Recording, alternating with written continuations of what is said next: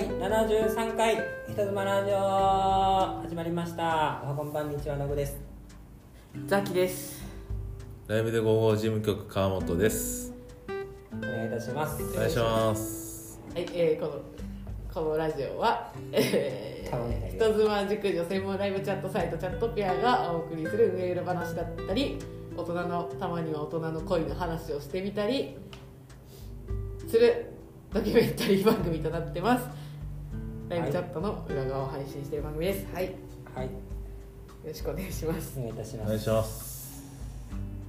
さあ今日がですねアはい。ップするのが2月のもうえー、あ目が見えない。10 19日ですけどこのせあってことは一約1週間ぐらい経っちゃいましたがバレンタインがあったわけです、ありましたね。はい。まあ、今年は日曜日だったんですけれどもチャットピアでもバレンタインの割引イベントなどが開催されていて大盛り上がりでありましたけれども、そんなことより2月14日っていうとこのここにいるね野口さんがはい。誕生日やってことで、うんうんうん。でいつもだったら、まあね、バレンタイン企画ってチャットピアでもやっててねチャットレディさんからお客様へのチョコがいっぱい届いてますよ。うん。それのついでに野口さんも誕生日にね。プレゼントいただいて、大変なわけですよはいねお返しが。まあまあまあまあ。今年はどうでした？野口のバレンタイン2021今年はねっていうコーナーですあのー先週の金曜日まず振り返るんですけど出社予定やったんですけどちょっと急遽お休みをいただいて出社できなかったんですよねまず。うん。でまあ久しぶりの出社が今日やったわけでございますがあそうなんや。そうなんですよ。2週間ぶりぐらいちゃいますやっかねぱりそうだよ見かけないと思ったら。いやそうなんですよ。あのその話も後でちょっとおもろいことが起きおもろくはないけど。あそうなんや。あの休いやまずその日にさノグの誕生日会やろうと思っててさ。そじゃあさ先にその日の出来事ちょっと言いましょうか、はい。うん。あのなんで休んだかって言いますとう。んう誕生日会し実家がようと思って自営業をやってるんですけどうね、ん。あのその荷物が総崩れして父親が下敷きになった。でえ？あの大変だったんです。そ の大大丈夫なの？お父さんで結局その、内臓系に致命的なあれはそんなレベルで？あのめちゃくちゃ重たいうん。商品が入ってるやばいよ事故やん段ボールが何入ってんの？あの今回は。ダンベルとか？いやあけど種類で言ったらその金のプレートを加工したつあのなんていうんですか？シャチホコとか。社長もじゃない。です材材料？材料なんですよ、うん。その何かに使う板を加工するっていうのがあって、一枚一枚がすごい重たいんですよ。それを段ボールにこう何枚も敷き詰めてるやつをうん。駐車場のところにこうやっていあて、でーそれを車にこう乗せる作業をしてたんですけどその時にブワーって倒れてきてだからもう1個の段ボール多分相当重い6070キロぐらいあるやつがえガーッて倒れてきたんですよ。事故よ。で、まあ、朝会社行く前にすんごい音して何事や思って見たらブワーってなっててで、もうまあ優が左足打撲したんですけど、うん。足がこうやったんですけど逃げきれなくてこうガーってなってこういうこういう状態って分からんけど、まあ顔は顔ガー覆ってドしてやけど上からなってってで大丈夫か？みたいな感じになって休んだんですよ。それで病院連れていかなあかああんしそうなんや。事故じゃない。それであの商品がダメになったので。その全然さっきからお父さんのことを言ったわね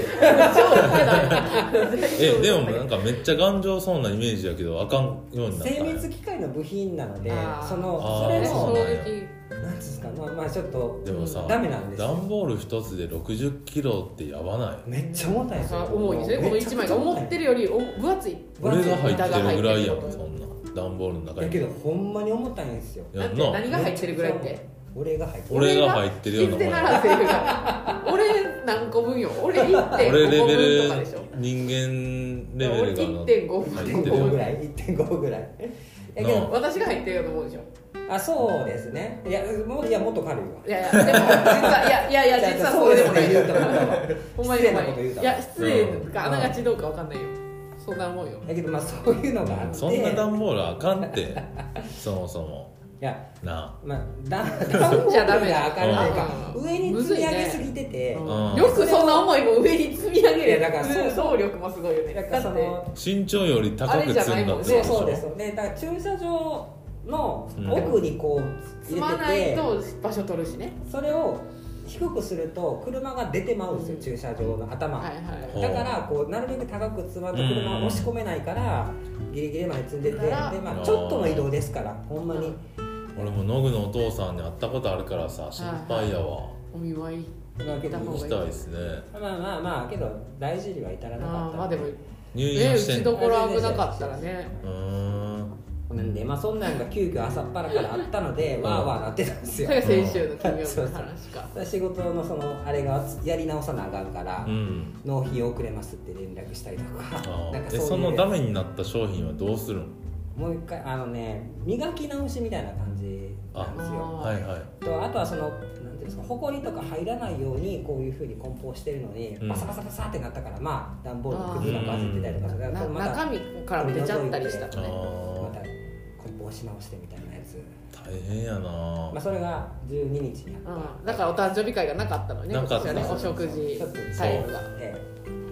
そんなんでで土日でそう14でその間にも野口さんにそう金曜日なんかは特にピークで野口さんの机の上にうん。野口さんにチョコなんか置きましたクッキーも届いてたり、えクッキー。あそうなんや。まあ、みんな宛てのやつとかも、まあ、事務局って書いてあったら基本野口さんのとこに行ったりすることが多くて、うん。私も会社その日行かなかった在宅やったんでうん。なんかねで週明けてもそれが届いたか否か野口さんは来てないから。うん。こうそうそうあれ？送り物届きましたか？みたいないろいろあって。ああいっぱい野口さんの机の上にあったけど野口はちょっと出勤してきてないんでお待ちくださいそうそうまだ確認ができていなかったと。いっぱい来たんでしょいまだね開けれてないんですけれども、うん。あのわりかしいっぱい来てましたね。普通にどれぐらい来るん？すごいよいやけどなんか箱だけで言ったら多分うん。78個は置いてました。段ボール？プレゼントの箱みたいなやあつ。がはいはいははい。い全部チョコなんそれは。いやなんか1個はねヘッドマッサージ機が、ヘッドマッサージ機。がわかんないです。まだ開けれ、はいヘッドマッサージ機。ヘッドスパ機。ヘッドスパ機、はいはい。誕生日プレゼント枠やな。枠あ誕生日プレゼントうん枠でそれがありました。あと直接でかいアマゾンの箱が、はいはい、うんああったのでまだちょっとまだ開けれてないので今開けようやそれ。持ってきてみましょうか、うん。持ってきます。ちょっと。気になるよね気になる。それから送っ送ってくださった人もねなんか開封されてそうよ。紹介した方が ねえ。いいんじゃない、送ったのにうさ、ん。おああのすぐ開けてほしいやんか。誰からどうとかは言えないけどねどんなものをいただいたかはね、催促するみたいになるからこれ。まあでもうんヘッドマッサージ機、ねあのこれ今野口さんがいないから言おう言うよう言いますわ私。ラジオも聞けへんしな、うん、どうせ聞けないから今のうち言うんですけど、うん。今で今年ね野口さんに去年誕生日プレゼントもらったりとかしててなんか一旦私たちのグループ、うん。同僚の中であげるのやめようみた。いやめようなってなった。あったけどもらっちゃったからそう。今年はやっぱ返さないとなと思ってうん。珍しかったしちゃんと今まではみんなでご飯おごるレベルとかうんうん。しかやってなかったんですけど私。初めて野口さんにほんまにちゃんとしたプレゼント買買おうといつもなんかくれるし。うん。買ったのよ。うんヘッドマッサージ機なのよ。アマゾンで。ヘッドスパ機やね今だから。間違えて会社に送ったんじあ違う家に届いてんねんもあそうなんや。あんのよ。珍しく私がもうね皆さん来週また言います。おやば。えすごいすごいめっちゃでかいやんえおお遠巻きにあ野口さんちゃんと受け取ったよってこう大学のとかは見せれないけどさ。うん。名前結構書いてるんで。そうね映らない映らないここは。大丈夫ですかね。うん。大丈夫大丈これ夫でいいですかめっちゃあるやん。後ろ。絶対ピースすんねん野口って写真撮るとき そうまだちょっと開けれて。絶対にピースすんねん。絶対ピースこれが言ってたこれ後ですって。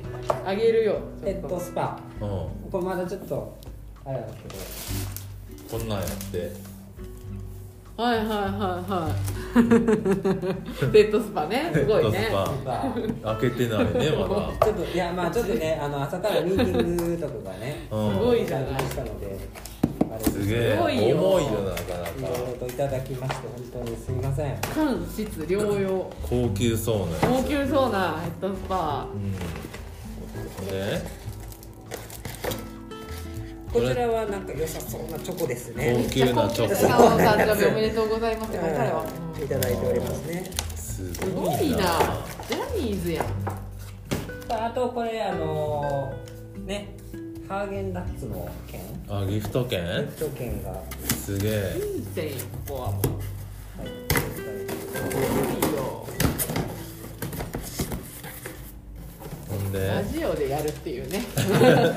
そう。うんあすごいね。でもねみなんかお手紙とかもついてるからね見せれなかったですもんね。ああそうそうですね。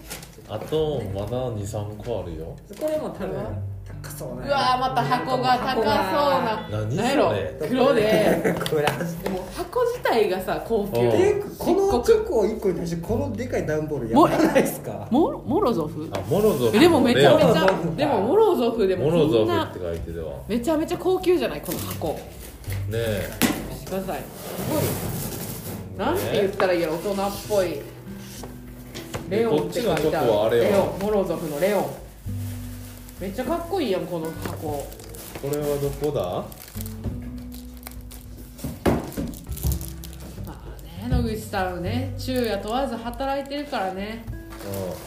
うんえこれだって紙袋までさ入ってるもんな、皆さんがこうやって。これもチョコですね。いただいているすごいな。こんないっぱいチやしかもョコもらさチョってる人コもその全部高級な高級感じのチョコなんだよ見たこと見たことないよ。あんまり開けすぎると誰からどれがそうねこれは分かるあれになるから、ん あれだけしてる、とかね俺の連絡がそう取るのがあるですからね多分この辺りはチョコレートじゃない？ですすごい金の入れ物ようんそんなのよ。なやっぱバレンタインに生まれたからにはさうん。すごいことが待ってるんだバレンタインにね生まれたこんな手作りちゃうかな。うん。あらあらすごいすごい。手作り。いやどうなの？ぽくないですか？手ちょっとぽいぽい。手作りじゃない？ぽいね。ちゃんとしたお音声でレポートもできひんわ私なんかいい綺麗なラッピングしてはりますね。うんあっぽいですね。ああ4つにねね。箱4つ箱を開けたら4つに分かれててはいはいはいはい。4種類1枚1枚のハートのえ？すごいなチョコほんまに自分で作ったらやばないですか？クオリティ。えー、すごい。ハートのなんかいろんな色。ちょっとお手紙とかも添えていただいてるのでちょっとこれをしっかり確認させていただいて。バレンタインに生まれた宿命なんですね。まあそんな感じでございましたね。渡しやすいよね。だから誕生日プレゼントをうん。担当者に送るにはうん。例えばそこまでの距離感じゃないけどなんかバレンタインにでバレンタインをあげるもなんかちょっとちょっともしあったとしてもバレンタインに誕生日ってなったら、うん。どっちの意味でもいつもありがとうお世話になってますみたいなんで確かにチョコね気気兼ねなく気遣わせずに野口さんに気遣わせたこれバレンタインなんでやったら渡しやすかったりもあるかもね。すごいですね。皆さんやっぱ気使ってくるいろんな、うん。いろいろそれぞれ。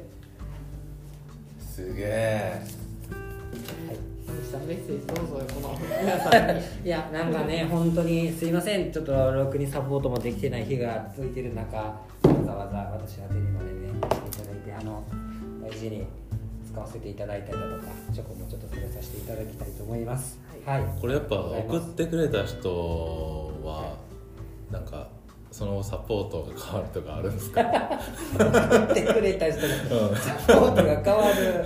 送ってきてない人に比べていいサポワイルド的ーなのはないんですけれどもね。ないですよ。まあもちろんねないですよねないそれねそれはないですよ。今日頃サポートしてきたから、の結果がこうなってるだけでしてきたそっちが送ってくださってる。ねうん。だからそういう思いでノグに送ってこないでくださいよ。うん。確かにね。これ送ったからサポートしてやーってそうじゃない。ね何にも見返りは求めないでください。はい。でねちなみに今去年は確か私でなんでこの人妻ラジオで野口誕生日記念で、なんかなんか質問めっちゃ募集したんよ。覚えてます？質問？うんチャットエリさんが野口さんへの質問はいはいはいはい。めっちゃ。でもそれを今年やろうと思ってて忘れてて思い出したのがうん。ついさっきなの。2時。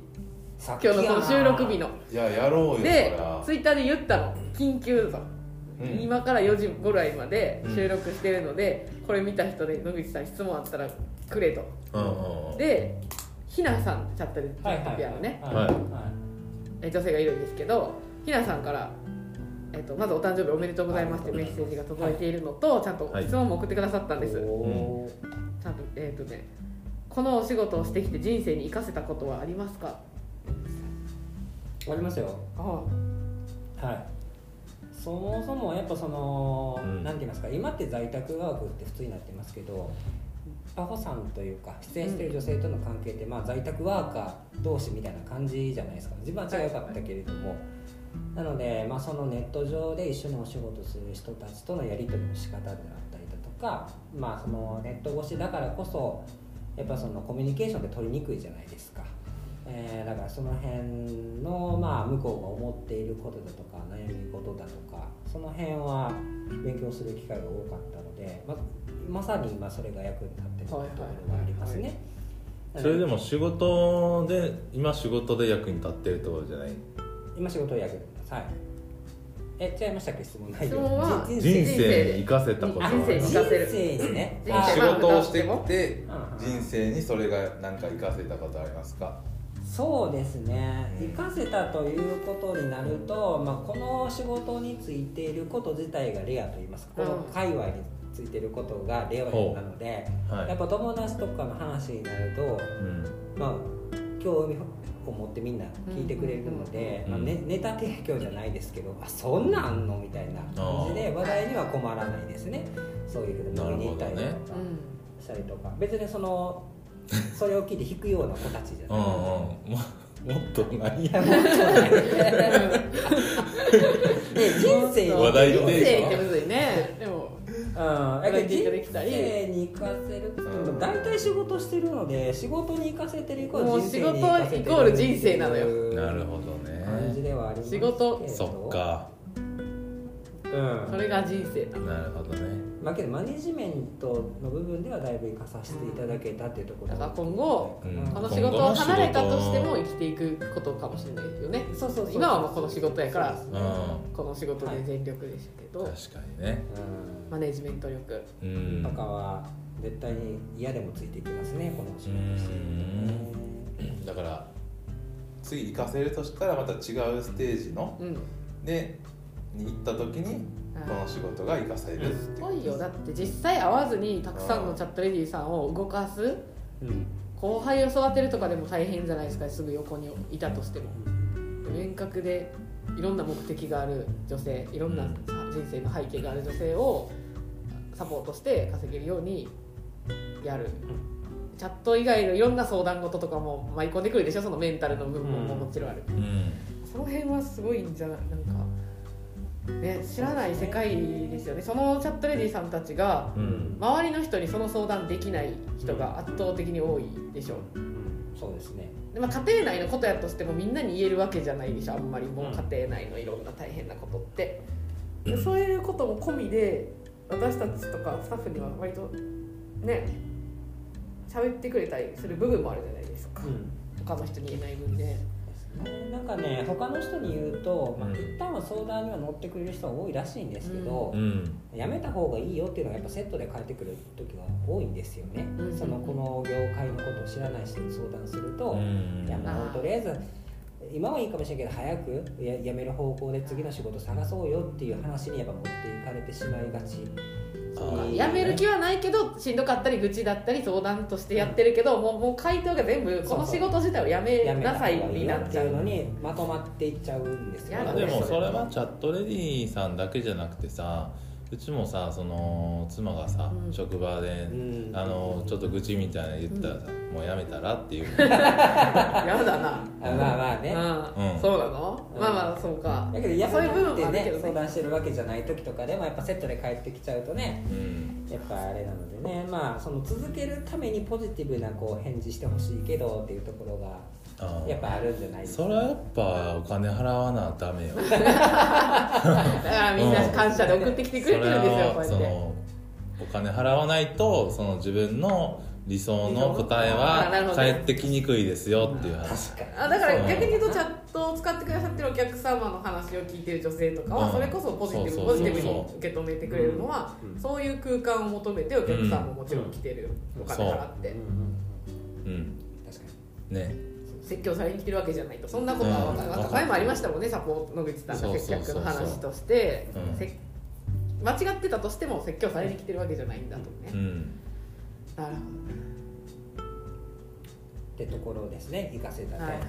はいはい他は質ほど問あ今今んとこ人ね気者やからどんどん来てんちゃう？いやいやいいやあまりにギリで言ったんで今うん。まだ一件なんです。だからほんまにひなさんありがとうございます追撃でもリツイートして私。まだやってるから、まあ、まあこれ4時までね 収録してるよって言ってるからやりながら質問来たら行きましょう。はい。ありがとうございます。でも一件すぐにねパッて返してくれるって嬉しいことですよね。うん。ありがたいですねありがとうございます本当に皆さん、まあ、次の話題行きつつねまた。あ。違うね。みんな「いいね」を押してくれるんですけどお客様とかも。質問は恥ずかしいのかな？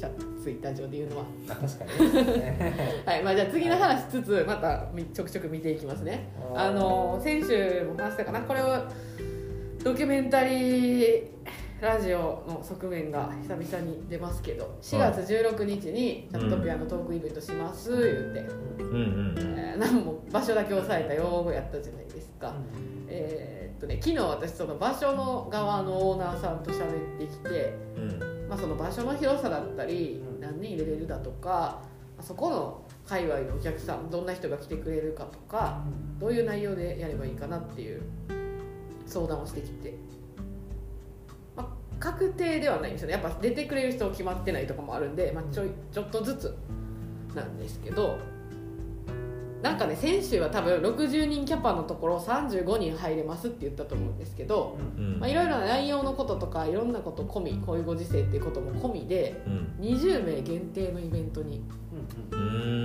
しようかなと。その代わりそのだけの少人数なんで、まあ、その人たちみんなと交流も図れるし裏話も聞けるしチャット体験もできて知らない世界覗けてうんだからもうっていうもう少しスタッフ側もあなたたち2人ぐらいじゃないと無理よ今回は。何来ないでおこうとしてるんですかだからその来れるお客さんの数があまあでもそうスタッフももうそんなむいつもみたいにうん。大量に連れていくとかはもうない。うん。本当にここの3人ぐらいよ。なし。3人ぐらいで行ってで出るのも出演舞台に上がるのも、えー私と野口さんはうん。おそらく、えー出なくて大丈夫ですあそうなんや。ちょっとどうならなかにさらいらんやん俺。いやでもあるからいろいろやることは。ないねんあねあないんだ の強制。まあねざっくり言うとねまだ何も決まってないけど一部二部制ぐらいにしよう。二部制軽くね大きなプログラムとしてはステージのうん。上でトークショーなりうん。コーナー。ああとちなみに予定ですけど私と野口さんが出なくていい代わりにじゃあどうやって進行するんだってなると、えー大阪の某芸人さんが司会で入ってくださいますあの方？どの方かわかんないあ違いまだ決まってないんですけど実はそのどの芸人さんになるかは。ああそうなんや。はい。えまあそれはオーナーさん箱の箱側でいろいろ出し合ってこういう人がいいんじゃないかっていうのを見繕ってくださるブッキングしてくれてて。私たちもこれから出演してくださる方をブッキングに入っていく。で一部ではまあ多分その芸人さん VS チャットレディさんで、うん。えーまず絶対にチャット体験はしてもらいたい、うんうん。まずそれ見ないと世界が分かんないので、はいはい。まあ、それは客席の方も前はね、えっと、1回やった時はトークイベント。客席のみんなでチャットしたっていうのもあったんで、うんうんスマホアカウント配って、まあ、それもできなくはないんですけど、まあ、まずちょっと見本でうんやってもらう。実際本当に楽しく、まあ、芸人さんなんでね知らないけど誰が来るか分かんないけど芸人さん独自のコミュニケーションの取り方もあるじゃないですか。話術なんやとかもあるし、そういうのではい。こうやって楽しむんだよっていうのったり、うん。うん。うんあとなんかそういうちょっとコーナーみたいな。ちょっとしたコーナー、まあ、それは向こうサイドに、まあ、託しました。なんか芸人さんがこんなことを聞いたらいいんじゃないか。こういうコーナーゲームコーナーやったり。野口崎は出ないんや。と今のところ、まあ、ステージにあんまりいっぱい人乗れないっていうのがあって。あそうなんや、なんかさ任せちゃおうかなって。今まではその運営の裏話的なイベントやあったかそうね。ら、言うて野口崎がさ主役やったやんでそうじゃないってことね。うんチャットレディさんピックアップになりそうですね。うん。だセクシー、まあ、別に脱ぐとかそんな話ではなく、まあ、わかんないけどあのセクシー要素を前回もっと出しても楽しくめたねっていう反省点もあったんですよ。うよりちっちゃいとこなんでそういうお色気。うんハッピー楽しい回みたいにします。で2部に関してはうん。一つはねそこバーもついバーカウンターもついててトークイベントもそうやけどあれ？チャットレディさんがママみたいにそっちのバーカウンターに立って接客してくれるも面白くないみたいな話もあったんですけど、まあうんいいそういうことって考えたこともあったじゃないですか。なんか一回そスナック借り切ってやってみたいねとかただまあそれはその女性のいろんなパワーにも頼ることにもなるのでそれだけやと話しにくい人もいるんでまずステージでそういうことやってうんこの人って無理でしょこんな人なんだっていうショーとしてちゃんとトークショーとして見せて人となりとかも分かってくれて後の交流会みたいなのもやっぱ楽しいじゃないですか。もっと深く話聞ける。そういう2部はみんなで、まあ、フロアの方でちょっと大勢こうみんなで、えーもう少しお客さん巻き込んでみんなと会話をします。ん。みたいな。で実はもう一つそこにチャットになぞらえた、えー一つあとあるこうそこの仕組みを今考えているんですがこれはラジオで言うのはちょっとまだやめときます、はい。まあ、でも大きく言うとそういう二部制のアットホームかつの濃密な密やんそれ。密ですよそれ。密でも密にはならない。3密は回避する。だからあれですよ。親密濃密秘密の何でしたっけ？ここ。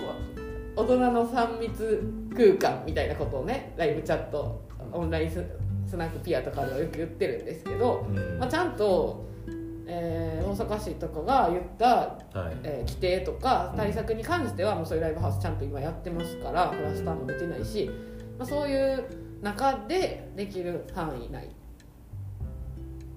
ていうところの、まあ、落としどころ4月どうなってるかわかんないですけどで自粛明けて8時っていうのがね今、うんライブハウスとか大阪のお店って全部閉まっちゃうんですけど夜。はい。えそれが3月7日？うん。長くて。では早く解除されるかもってあったけどまあ分かんないと。とりあえず3月7日まではそう。でそれが明けてももしかすると9時までには終わりなさいっていうのがまだあるかもしれないらしいですね。うん。4月はもしかするとそうじゃないかも。があるんで開始時間を何時にするかとかが今ちょっとね。はい。考え中なんですけど今一旦一旦そのオーナーさんと私の中でうん。ちょっと一つ枠組みとしてうん。言ったのがそういう感じなんですね。タイトルをか決めないかんっていうこう任務を仰せ使ってるんですけど。もちろん値段とかいろいろもそうなんですけど。全然タイトルがいつまでに決めなきゃいけえないーもうそんなもうん2月スナックピア以外ないんじゃん。やっぱり。そうおえっとラ YouTube ではね出張版 YouTube ライブへの出張版でスナックオンラインスナックピアノってうんやってたんですよ、ねやっぱそうなのかな。でもスナックピアだけだとスナックショートークショーもつくしライブチャット体験もできるっていうあたりとかででも確かにそのなんとかなんとかなんとか大人の3密空間みたいなサブタイトルじゃないけどちょっと導入としてはオンラインスナックピアで言ってるような世界観を打ち出すのはすごくいいのかなとも思いつつ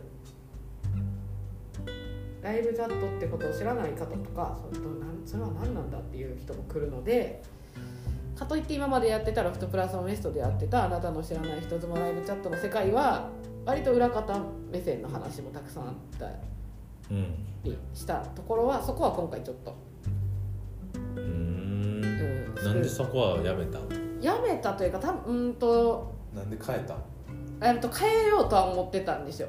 あそうなんや。そのロフトプラスオンメストでやったもの。あれはまあ結構ロフトの人がどうとかっていうより私らがもう全部さらけ出しますで、まあ、結構企画、うん、企画も全部こっちでトークテーマとかも全部揃えてった状態。プラスなんかいろんな仕組みとかあの大きな会場とかを貸してもらって運営させたしたんですけど、うん。まあ、場所変えてちっちゃくなって同じことするのもなっていうのもあったりで自分たちでばっかり言ってると,、えー、と知らない人とかに向けていつも同じ切り口になってしまったりもするわけですよ。で私らからするとめっちゃ当たり前のことがははとそこから外から見たら何それみたいな。興味示してもらうとことかも違うしでせっかくそのオーナーさんが一緒に何かやりましょうって言ってくれたんだったらなんかその人の目線も入ってあの作れた方がいいのかもな。っていうので委ねてみたっていう感じです今回は。向こうの人にも。でもちろんそこの、えー、とお店界隈のお客さんも、そこについてるお客さんも見に行きたいなって思ってもらう内容にしたいなっていうのがあってロフトの時はもう結構私たち主導でもう私たちがこういうことしたいんですやったんですけどはい、まあ、あとはそのステージ上にそんなにいっぱい人乗せれないっていうのもあったり。はい。はい。ってな感じなんでねなんかさっきから野口さんの携帯がねななって音が聞こえるんですよ。もなってお仕事？あブルブルっていう。仕事の。通知音がね。なるんです。ちょっとねエンジニアさんからちょっと飛んできてました、なんて言ってはんの？はい言え言えない。言えないやつ。ここみんなね野口さんの誕生日ツイートやってますのツイートで「いいね」はしてくれるんですけど質問は来ないですね「ラジオ楽しみにしてます」とかっていうのはねいやまあまあまあ別にねいいんじゃないですかちょっと待ってください私もなんかややこしいくなんかややこしいっていうかえっ、といろんなトラブル連絡が来たな個別に。ちょっと待ってくださいね。はい。うん。はいはいいろいろね。いろんなとこから連絡来ますわ、はいそんな感じでイベントなんで、まあ、これを今ね今言ったこの概要って今初めて2人にしゃべこのラジオ上で喋ってるんでこの後野口さんとかね実際にね出演してくださる方こういろんなその時のご時世なり可能な限り進めていくことになります、はい。皆さんぜひね4月16日金曜日。ちょっと時間はっきりしませんが、まあ、おそらく7時頃だったり大阪の難波。というところら辺で開催されます。道頓堀があるあたりです。はい。はい、ぜひあのやることはね今やるやりますので最悪なんかいろんなことが重なりまくったら私と野口が出て喋ってる可能性もなきにしもあらず、まあまあまあそういう控えとしてはね心づもりではいるので、ぜひ、はい、たあの予定空けて、ね、無理しない程度に遠出とかは難しいかもしれないんですが、はい、持っていただけたらなと思います。はい。はい。でまあ一応4月はもう一個ね次の話題いきますけど18周年チャットピアっていう月間でもあるのでそういったイベントをするんですがサイト内のね、えー周年イベントどうするも今日第1回目の会議があってそうですね。まあなんか確定したってわけじゃないんですけど大体こういうこと。をどんな感じになったんですか？まあ例年やってたイベントをまあ今私とか野口さんが野口さんがというか私がこうこのなんかこの毎週ちょっとずつ言ってるような役割がちょっと変わったんでうん。私が全部イベントこれやりたいからやりますは今できない、うん。そういう役割ではなくなったの僕でもねあのー今まで、うん。えーここ1年以上あのイベントを作ってたんですけど川本さそうんライブで55の方ね。今ライブで55のイベントはちょっと僕の手から離れてしまったんで、うん僕がイベントを決めてるわけではない。みんなみんなが分かったです言っとねけまあそれはどういうことか皆さんねさいろいろんあると思うけどまあそういうそういうことです。いろんな。そうだから辛いよ俺も、うん。そうだからこれやりたいですだけではね私もお金まず予算を勝ち取ってくるってところから始まるわけでで私らもどどんだけのことしたいかを出し合ったりしてたんです、まあそのだからそういう管轄をするのとは別で今日の会議は、えっと、単純にやっぱエンターテインメントというかそこの周年を、うん。えーちゃんと祝う盛り上げるっていうことに対してえーチャットピア18周年実行委員会みたいなのがこう役割とは別で、うん。このプロジェクトに参加するメンバーっていうのがあっていろんな立場の人を呼んではい。どうしますか？どんなことどんな風にやっていきますかっていう。だから野口さんもいててもう野口さんはもちろん女性のキャスティングだったりイベント企画とかですし、まあ、私はもうちょっと大枠のイベント企画こんなのがっていうのとか、まあ、エンジニアさんに依頼してくださるディレクターウェブディレクコンテンツディレクターのメンバーがいたりとか。なんか言えることあるかな？まあでもそんなあの今までやってたあめちゃめちゃ新しいことっていうよりは今までやってたイベントがよりパワーアップする形にはなると思います。ほう。ちょっと不便だったりもうちょっとこうしたら盛り上がったはずなのになっていうイベント自体の仕組みとかをちょっとそれがなかなかいつもギリギリで決めるしとりあえずやりたいが今まではあって1回2回ってやってきてでやっぱ反省点とかがあってもっと楽しんでもらうんだったらこのイベントはこういう仕組みにならないととか、まあ、例えば人妻写真展とかもうん。割と4月周年の時やるんですけど、せっかく写真みんなが撮ってくれるけど実際サイトでお客さんたちに見てもらうにはちょっともう今の見た目だと古くてうん。見づらいとかスマホからもっと見やす綺麗に写真見れた方がみんなもっと見てくれるだろうとかまあそういう改善を今年は割とうーん。細かいところいですけんねやそういうの。見たい、へまあけどまあ時期が間に合うかどうか含めて、うん、今が早めに相談してちょっと直していこうかみたいな話なんですよね。だから1個でも2個でもそういうバージョンアップをしていくって感じですか新しいことわーってやるよりは今年は毎年ねいろいろなテーマがなんだかんだあったりするんですけど今年は結構その今まであるもうお宝は持ってるのでそれをより花開かせていくって感じですかね。そうですね。結論今のところ。うん全てにおいて。だから今までやってたイベントをやるんですけどその中のクオリティがもう1ランクアップしていくと思います。だから周年系のイベントもやるし P1 グランプリとかうん。その辺りだったりいろんな企画は去年やったようなことが出てくるんですけど。あとはまあ運営経費とは別に、まあ、うん。登録女性限定になりますけど、の経費は別計算なので、女性向けにもちょっとなんかやろうかなと思ってます。去年はねプレゼントあげるやつとかを1ヶ月通してやってたうんはいはいはい。あじゃあそっちはね何もらえるんですかノートパソコンスイあーッチすごい。MF5 万やばいね。えっとプラズマクラスターお正月クリスマスにもやってたような。めっちゃ経費あるやん。めっちゃ経費ありますわそっち流れてんちゃいます。それももともと決められた経費のまあ中でねね絞り出しやりくりしててるね。やりくりしてやってるんですけどけどまあその1ヶ月こうモチベになれるような何かまあそうね。かなんか。せっかく周年やしね、うん。お祝い。私まあ還元はしたいのでねちょっとそっちで何まだ内容全く何も決めてませんが、うん。なんかでやりたいなと思いますけど。そうですね。うなんでイベントのクオリティを上がるってことはお客様も楽しみやすくなるのでもちろんそれであの女性への恩恵があるでしょうしもちろんお客様に対しての割引とかも周年と名が付く年に1回のものとかに関してはちゃんとやってもらえるように今から私が頼みに行くっていうお金ください。予算はここはもうやらせてくださいっていう交渉交渉人です私は今は。決定人ではなくて決定する人ではないんですけど。はい。こんな感じですかね周年は。で 今日はもう話題で次々きますけどどっち行こう？これ私がね昨日ちょっとまあツイッターでチラって書いてもうこれ「さずまラジオで喋るわ」って言った案件があるんでうん。喋るんですけど昨日の昨日のというか、えー2月16日んうんのねその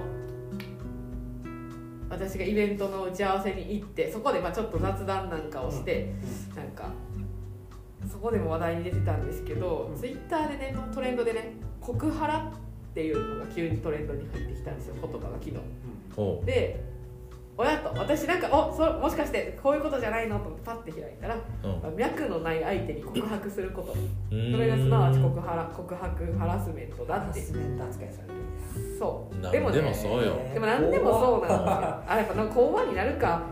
まあ、ワイドショーでねそういうのがやっててテロ、えー、と告ハラだけじゃなくてズームハラズームでそのオンライン飲みなんかはいはいはい。そういうなんかいくつかのそんない？ろんなめちゃめちゃあるから今。多分100種類ぐらいあるんじゃない見れる？ハラスメントの種類あそうそうそう。告白ハラスメント新型パワハラ。新型パワーハラスメントやる気のある人に頑張りすぎるなっていうってこと？この辺はどっちでもいいですけどズームのハラスメントね。エイハラエイジハラスメント。いい年だから。今の若者はとかいうこと。ブラハラブラッドタイプハラスメント血液型で性格を決めつけるまあこうやって出るからもう何でもハラスメントにしやがってっていうコメントで溢れたりしてトトレンド入りしたんやと思うんですけどトレンド入りした言葉はこの告ハラっていうことなんですけどね。うん。こいやバのレンタインやったからちゃう。あそれもあるでしょうね。でこれこのやったら、ま、脈がない状態で告白するのが無理なんて、お多くの意見ね。多くというかツイッター上でコメント書かれてた多くの意見ね脈があるか分かるかどうかなんてそんなん超能力やんかとか今までじゃあ振られたことが経験ある人が全員そん私今まで全部告白払ってこと？みたいな、とかいや脈があるから告白するんじゃない。好きだから告白するんだよ。バカかよ告白なって言い出したやつ。で騒いでたんですが私は全く違うみんな真面目やな。意見やったから絶望したんですこれらの意見を見て。はいええー、みたいな。どういうこと？どういうこと？そう気持ちが分からなくはないんです。何でも告告白がって告白なんかできひんやんかとか少子化になるとかまで書いてるんですよ。あなるほどね。告白みんなはそれをで告白することをいいじゃないかっていうそう勇気出して告白したのにしたかもしれないのにみたいなんとか、はいはいはい、はい、告白することは思いを伝えず後悔するならとか、思いを伝えたよ方がおるよな。うん、美しいことやってるんですよ、うん。された側の気持ち全く無視かよって私は思おっておこのね脈がない状態私が思ったのはよ。これはもう個人的な意見これ別にこのワイドショーされるで側の意見として聞きましょうか。聞いてもらっていい、このワイドショーを切り取って喋るのはちょっと嫌なんだけですけどこのワイドショーを見てないから実際なんてこの中では、どういうニュアンスで取り上げたかが分かんないんで確かにはい。怒ってる人の気持ちも合ってるのかもしれないんですけど、うん。単純にこの言葉だけ告白脈がない状態で告白してハラスメントだなみたいな、まあ、ハラスメントかどうかは別としてね。でも私がそれパッて見て思ったのははい。さやっぱ脈がないっていうサインを出し続けたとしなんていうんだろう告白していいタイミングを無視してまで思いを伝えたいからって、うん。相手の立場とかいろんなこと考えずに告白することが場合によっては相手にとってはハラスメントと受け取られるっていうぐらいの程度のことなんじゃないかなと思ってるんですよ。振られだから振られたがイコール全部振られた人が全員ハラスメントしたわけじゃないですよ。もちろん脈あると思って告白したのに振られることもあると思うんです。やっぱ友達とか。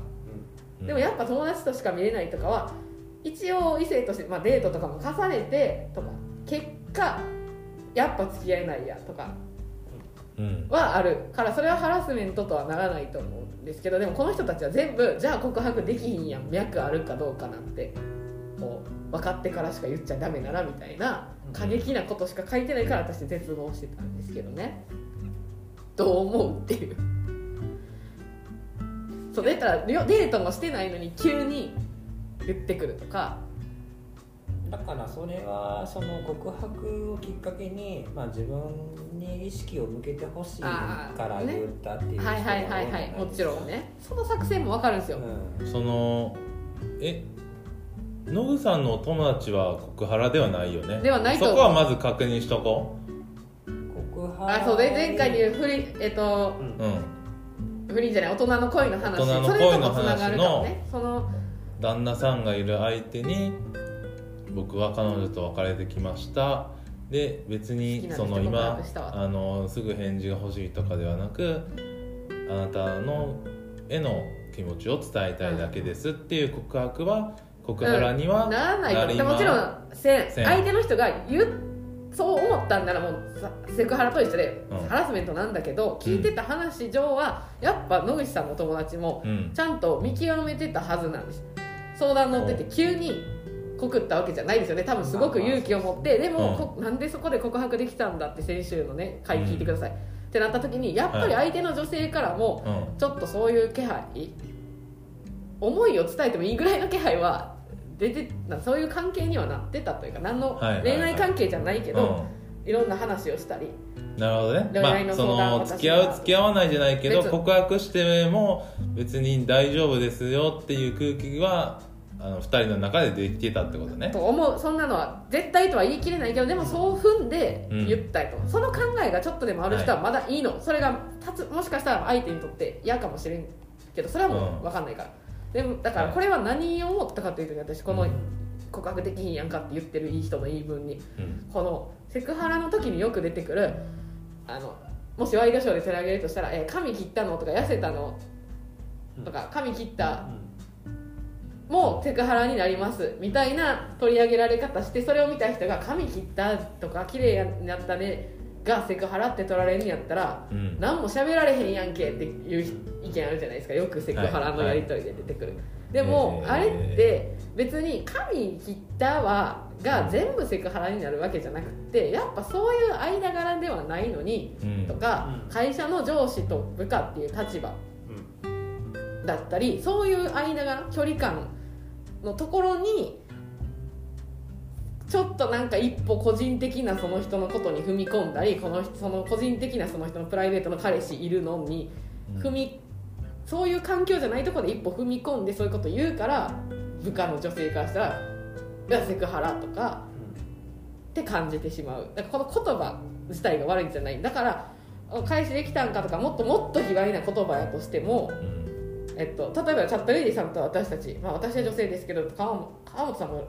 ノンアダルトやから野口さんとチャットレディさんの間でも、ワードとしてはめっちゃ卑猥だったりこんなん普通の会社で言ったらセクハラになりそうなワードは出てくるじゃないですか。でもそれはお互いが仕事の関係で仕事の話としてやってる分には、っていうそれぞれの間柄とかはい。があって、で髪切ったがきしょいうえーってなるっていうのは多分その人まあ、家庭部下部長みたいな人がいたとしてねそういう上司うんがもしそれでってセクハラって思われるんやとしたらそれまでの間にちっちゃい気持ち悪いセクハラか距離感の間違いをもう何回も犯してるんやと思うんですよで女性は嫌だな嫌だな嫌だな嫌だなって思っててコップの中の水がこう溢れるかのように最後に「彼氏いるの?」とか髪「髪の毛切って可愛いね」で溢れて「無理なんですけどセクハラなんですけどバーン」だからその言葉一つ一つが悪いとかは判断できないじゃないですか。っていうこう言語化するのは難しいけどそういうものが結局ハラスメントそれで苦しんでた人もいるってことなんで告白ハラスメントの件も同じやんと、ななんかしちゃダメなんて言ってないと間違った距離感の人に相手の立場考えずに気持ち分さえ良ければと思って気持ち言っちゃうことを自分のことしか考えてないなっていう告白が多分世にはあるわけですよ。あるからこんなそれはね生まれた。あるんじゃないですか。よくさそあると思のね記念とかでさうん。自分の気持ちすっきりするためにするみたいな、次行くためにね。うん。でもそれも別にやってもいいけどでもそれって自分のためにやってることなんで相手のことは結局考えてないですよ考えてないですよね。好きうん。なのに相手のが困るとかどうとかは考えてないから別にそれでもいいと思うんです。それでも気持ちを伝えて次に行くんだとかあわよくばそれで気持ちをまず知ってもらうとこから始めるんだっておせおせ。そういうパワーも恋するには必要やと思うんでうん。それで落ちる人もいると思うしやっちゃダメじゃないけどそれぐらい暴力的な行為でもあるじゃないですか自分勝手な。うん。ある種。はい。言い悪いは別として。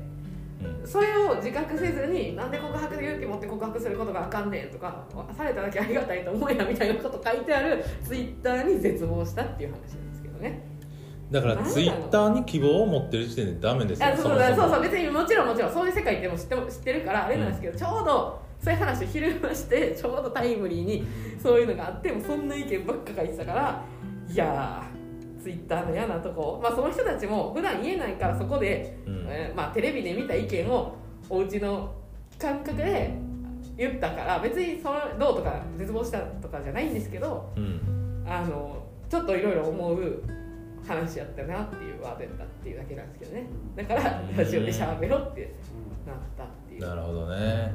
でその野口さんの先週のお友達の恋の話とかもあってうん。やっぱそこの空気感で多分絶対そこは野口さんの友達とかはもちろん相手に旦那さんいるとか考えたと思うんですよ。でその上での言うっていう決断。だったと思うんですねはい。まあそんな話がありつつでなんか恋の進捗ってございました？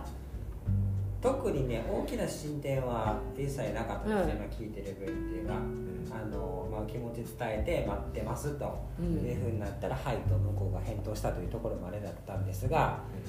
うーんまあその子残業がめちゃめちゃ多いんですよ、はいはい。自分の友達なんですけど、まあ、大体まあそうですね。24時とか25時とかまで働いてます、うん。大体野口さんみたいな。野口さんみたいね。大体僕の周りはいのつもブラックですえこれちょっと待さって。友達の話っ思った。て相談とかちょさっと待ってちょっと待って。自分の言う話時ってじゃない大体自分の話って言われてる。もうこれはもう定説。もうなそう長く言こわれてる。れは常識。もうそうそうそうそう。あそうそうなのよ。言いづらい相談は全部友達がって言って、うん、で今ちょっとボロが出た、出たね。あそうですか？残業が多い。多い。24時とかまでやることもある、うん。野口さんやそれ。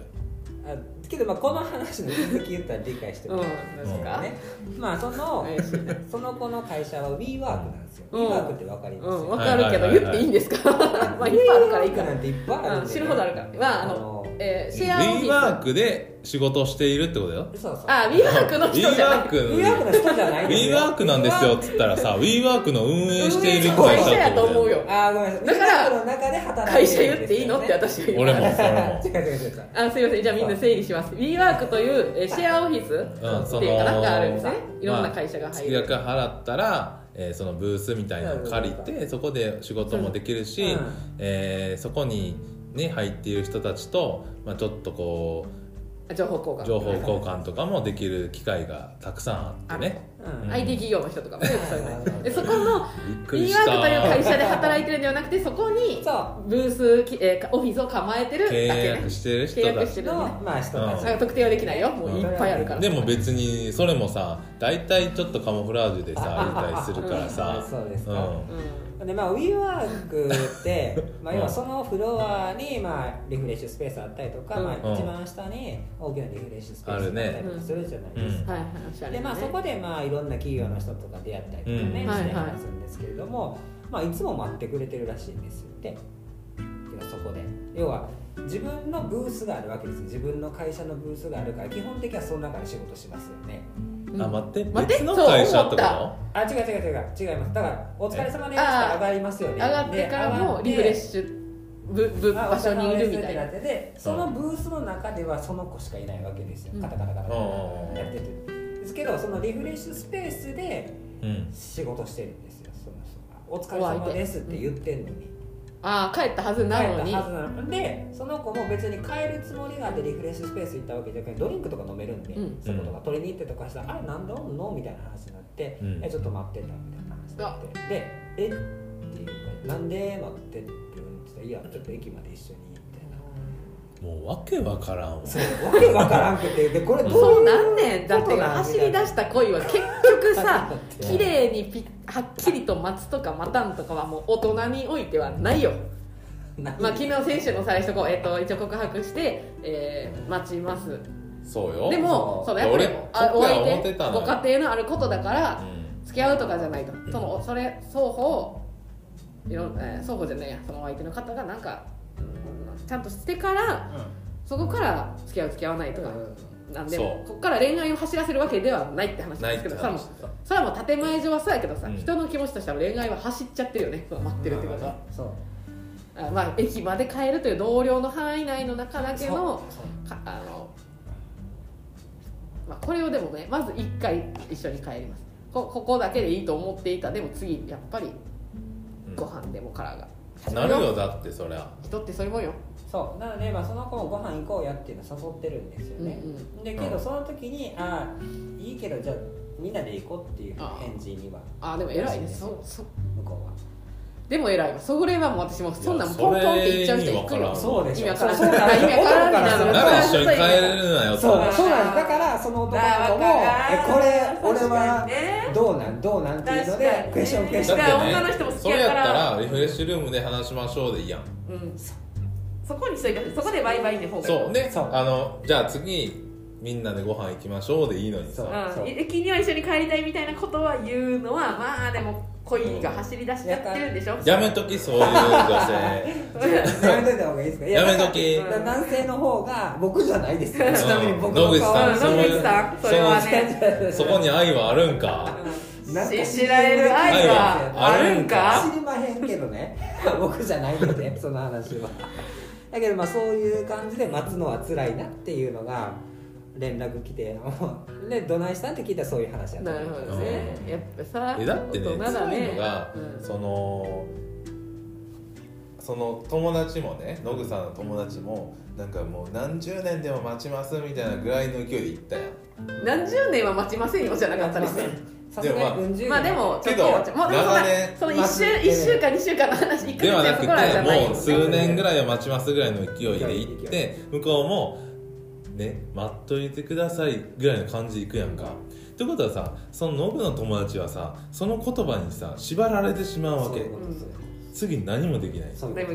だから私だからこそ私やめた方がいい。何十年は無理やけどって告白上のセリフとしては言いましたけど実際待ってる期間は年単位もないと思ないよ。う半年。長くて。うん。あでもえっと離婚の手続きとかにどれぐらいかかるかが分からんそういうのも込みやからじゃあ離婚するという話だしするかしないかは別としてそういうお女性側の一歩目のアクションに関しては、うん。この12か月以内にはないと。うん。だって女性側もデートもしないんだったらうん判断材料はないわけじゃないですか。その人と、えー野木さんのお友達と付き合うか否かの判断材料はもう与えられない、ん。その中でってことは自分と家庭を自分がどう生きたいかを見極めるだけの話なんでうん。絶対にこれそれはもう年単位でずるずるいってなんただのとかは絶対ありえへんからもうこれ23か月なのしか基本的には待てないよ野口さんの言ってやれお友達にさうもう残された時間はんない2ヶ月。2ヶ月やと思う。ん。ですよ、うんあけどそれぐらいねねアクションを起こしていかないと多分男性側が耐えれなくなる、うん。でそっから本格的に話が始まって本当に離婚するならする。うん。そっからやっとお付き合いよ僕じゃないですよ。僕の話じゃないから。だからこんだけこっちも熱いやウィーワークとかもさあの俺らもちょっとさあのーえっ、と、まあ、関連会社グループとかがさ会社がね予約入って。は契約とかしてたからさある程度の知識あるやん。そうあんねん。あそれを入れ込んできたらだからちょっと真実でノブもを混ぜるちょっと見学行ってたやん。行きましたよ、うん。東京にさ。ね行ったりして。行きましたよ。その時の知識とかがほんさまにそうやねん。だから野口さんほんまにリワークで取材やって。るしてたやん。うん。いや。ほんまのことをねまあまあ散りばめるのよ。嘘嘘ついてそうそうそうそう。あれは。全部嘘やとバレるから。バレるから。本当のことをちょっとずつ、リアリティあれ思ったらだってね よくこんなにラジオで喋るは。いはい。はい何自分の話じゃない。ですからねこれい。やそれは友達の話って言うのよ、でも大体自分の話やん、うん今まで大体そうやっったうんまだし現実世界でもそうやし漫画、漫画あ映画映画ドラマドラマ全部そうん、舞台全部そういう場う、面ある、うん、無理やねもう何人もの漫画家やアーティストたちがそう書いてきた。うん。人物にそう言わしてきた友達の話って言っていうのはそいつの話だって、うん、つい最近私この1週間以内にもその やつ見たわ。うん。漫画なんかで。読んそうやだねんだ。からもう無理やねんいいですけど、まあ、そう勘違いされる分。だからノブにアドバイスするならもう2ヶ月以内に決めやろうって話。本当のことをちょっとずつ忍ばせるはもう「進撃の巨人」にも出てきたわこの間。うん。また読んでみたら出てきたよ。そんなレベル。なるほどね、はい、まあだからね23か月は野口さんね苦しいかもしれんけどさ。僕じゃないですよ ちなみにこれ。ほんまにね。もうそれは無理よ。無理。隠し通されへん、隠すとかじゃないですけどね。う先週だってまあまあいいですよ、楽しいですあと3分ある2分ぐらいか。最後ツイッター確認しときあそこまましょうか。でですね。来てるかな。来てるかな。あでも4時までって言ってたけどまだ3時半か。始めたのが早かったんだな。来てないですね。早いですねでも1個あの瞬間あのみんな仕事イベントやってるから忙しいわ。キャットレディさんまあ出演中ですからねまあまああのこれ以降来たら来週答えましょう。わかりましたね。ねでちょっと野口さんへのアドバイスも皆さん。あそうですね。皆さんの恋のアドバイスも同時に。僕の話じゃないんでね 本当に、うん、言えば言うほどやけどな、ん。まあまあええけどもまあまあでもいつもね毎週ありがとうございます楽しいよ私最近この話聞いてたり、その告原の件もうわーってなったのはやっぱこの恋の話とかがあって私もちょっと恋のモードに入ってんのよ人事ながらうんこう考える恋のことなんか考えてなかったけどはい。人事ながら人の恋のことを考えるモードに入ってるから告白ハラスメントに関して怒ってたのよ。いろんな意見見て、はいはいはい。うん、やっぱ。俺も今日この話題以外全然思んなかったもん。前半否定されました。前よ半全く思んなかったけどさ。すみません。楽しかったですね。また来週も進捗あればね野口さんもね、うん。そうですね。僕のじゃないけどね、はい。うんちょうど来期定でね聞いておきましょうよろしくお願いします、はい。ではまた来週お会いしましょう、はい。さよなら。さよなら